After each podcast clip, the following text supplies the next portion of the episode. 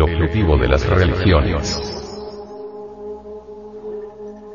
El objetivo de las religiones no es construir iglesias bonitas o templos soberbios, sino cultivar las cualidades humanas tales como la tolerancia, la generosidad y el amor. Cada religión, con su propia filosofía, sus propias tradiciones, se fija como objetivo apaciguar los sufrimientos del espíritu humano. Poco importa si tal religión es superior a cualquier otra. Lo que cuenta es saber cuál es la que mejor se adapta a las expectativas de cada uno.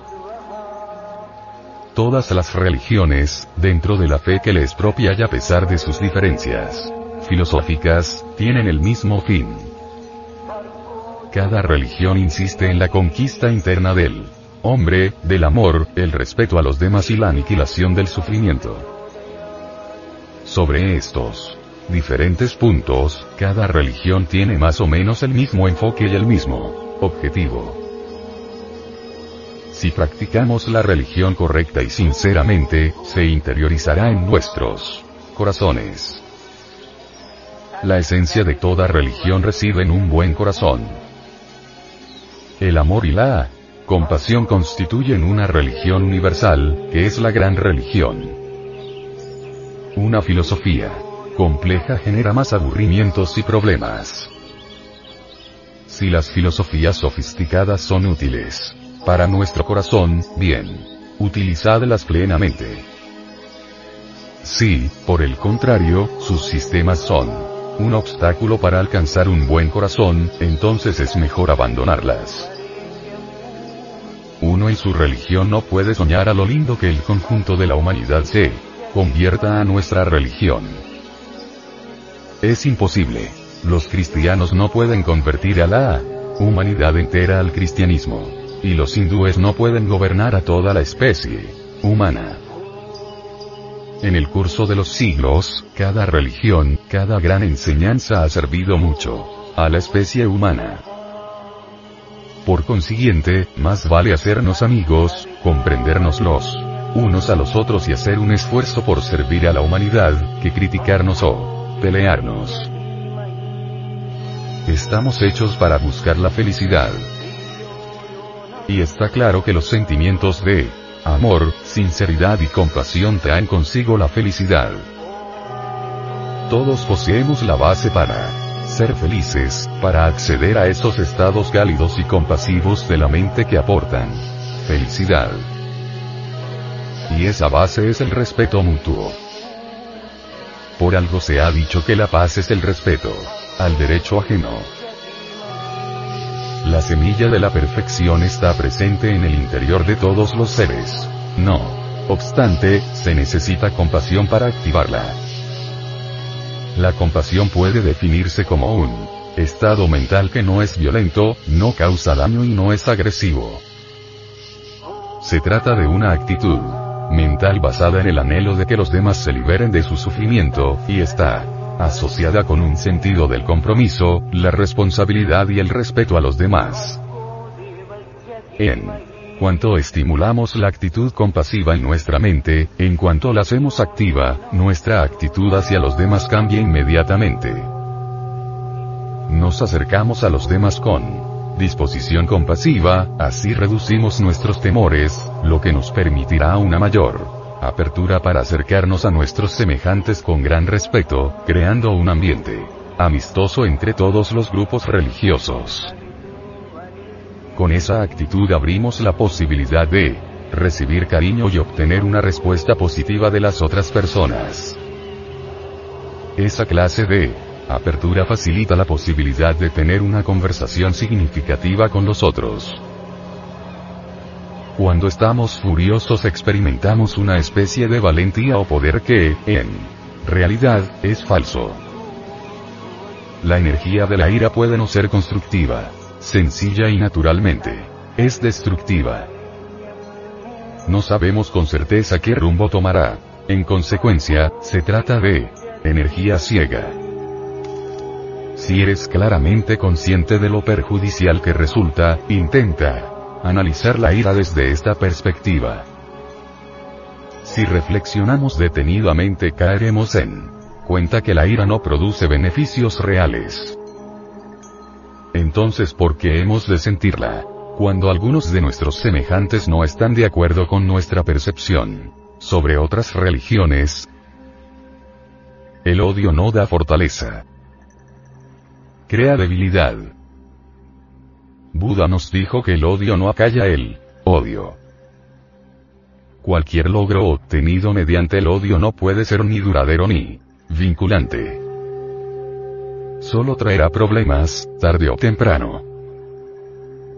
Si aspiramos a resolver nuestros problemas, es esencial que hallemos una manera de hacerlo. Hemos de ser capaces de discernir, por ejemplo, entre el terrorismo como medio para conseguir la reforma política y los principios de resistencia pasiva que defendía Gandhi. Hemos de ser capaces de demostrar que la violencia contra los demás es siempre algo erróneo. Y, sin embargo, hemos de hallar una manera de hacerlo que evite los extremos del absolutismo recalcitrante por un lado y, por otro, del relativismo trivial. Las religiones conservan los principios auténticos para dejar la violencia. Ninguna religión está de acuerdo con la barbarie. Si aceptas una religión tienes que ser serio y sincero, y ponerla en práctica en él, día a día. Solo entonces tendrá valor. Si la fe religiosa solo es una costumbre no sirve de mucho.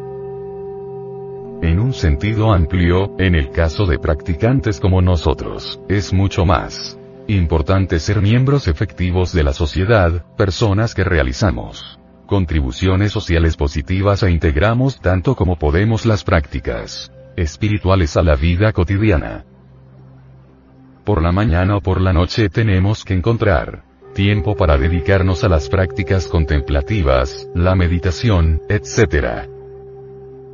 En el caso de la mayoría es lo más viable. No busquemos justificaciones para continuar en el error. No hay distinción entre la práctica religiosa y la vida diaria. Todos debemos reflexionar diariamente sobre ciertas oraciones o ideas de nuestra religión. Estas reflexiones son en realidad recordatorios. Recordatorios de cómo hablar con los demás, de cómo afrontar los problemas de la vida cotidiana y cosas así.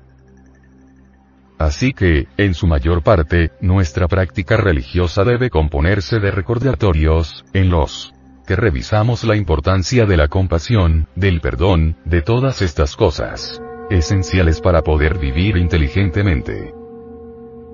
Y, naturalmente, incluir ciertas meditaciones sobre la naturaleza de la verdad y ciertas prácticas de visualización.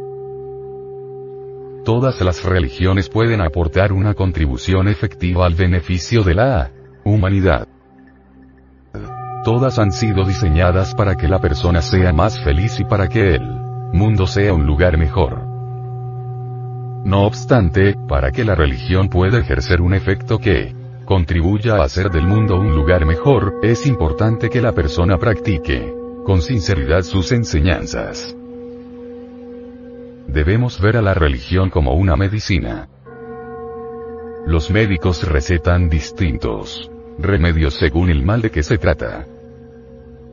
De la misma manera, se requiere diversas medicinas espirituales, porque no todas las enfermedades espirituales son las mismas. No solo debemos leer libros acerca de otras religiones, sino tener encuentros con genuinos practicantes de otras tradiciones, y platicar con ellos sobre profundas experiencias espirituales, en particular de la experiencia del amor bondadoso. En muchos de ellos podemos notar un amor magnánimo probado y fuerte en sus mentes. Y, la conclusión es, por lo tanto, que estas diversas religiones tienen el potencial de desarrollar un buen corazón. El sectarismo es algo completamente equivocado. La religión no debe erigirse nunca en una fuente de conflictos, en un pretexto para otra división más dentro de la Comunidad humana. La naturaleza humana es tal, que a veces, con el fin de justificar nuestra adopción de una nueva religión, llegamos a criticar nuestra religión anterior, o la religión tradicional de nuestro país, y la consideramos inadecuada. Esto no debe suceder. No nos debe importar convertir personas a nuestra religión. Lo que importa es saber cómo puede nuestra religión aportar algo a la sociedad. Algunos piensan que la religión es un concepto gastado que debe ser reemplazado por otro. Lo que sucede, hay tanta variedad entre los seres humanos, tantas disposiciones mentales, que algunos encuentran una religión más efectiva que otra. Una sola religión no podría servir a toda la humanidad. A su vez, la humanidad no podría satisfacerse con una sola religión. Pero no se puede decir que la religión es inútil porque no puede resolver todos los problemas humanos. A través de la evolución, algunas religiones antiguas podrían desaparecer. Con el tiempo algunas cambian. Esa es la naturaleza humana. Grandes religiones, como el cristianismo, el judaísmo, el budismo, el hinduismo, el islam, perduraron porque cierta porción de seres humanos aún encuentra en ellas alguna respuesta. No podemos seguir culpando a las religiones por los errores que cometen sus miembros o dirigentes, porque personas erróneas usan la religión de una manera errónea. Como resultado de ello, desafortunadamente, la religión en sí contribuye a mayores luchas y a mayores divisiones. El problema no radica en la religión, sino en la mente humana. Los practicantes sinceros, no importa la religión a la que pertenecen, muestran cualidades humanas interiores. Simplicidad, constancia, júbilo, y compasión. Eso significa que las diferentes religiones poseen la capacidad para fomentar tales seres. Es absurdo la existencia de religiones marginadas. Ningún gobierno ha protegido a la religión. Si usted toma la religión como una institución, como una organización, como una costumbre, sin esencia real, entonces, con el paso del tiempo, perderá su valor. En ese caso, pese a lo que un gobierno pueda tratar de protegerla, no tendrá éxito.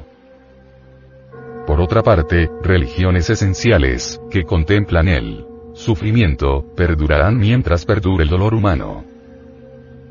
¿Usted qué piensa? Si una persona quiere poner a prueba cualquier religión, debe practicar sus consejos. Así podrá descubrir su verdadero valor. Si la religión perdura solo como un conocimiento, puede no producir ningún beneficio concreto. Otra cosa. Es muy importante la armonía entre las distintas religiones. Es mejor pensar que puede aportarle mi tradición a la humanidad antes de lucubrar de qué forma puedo difundir mis propias ideas. En estos momentos enfrentamos todos unos grandes compromisos para el futuro de la humanidad y es necesario desenvolver el genuino sentido de la responsabilidad universal.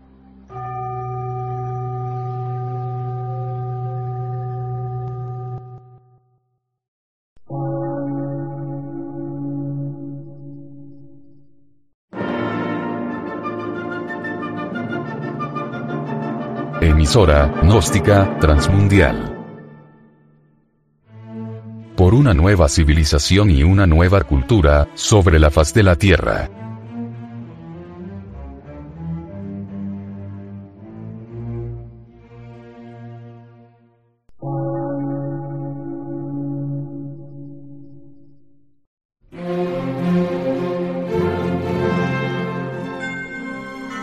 Medio de radiodifusión científico, artístico, místico y filosófico, de la Asociación Colombiana de Centros de Estudios Gnósticos, Antropológicos, Psicológicos y Culturales, AC.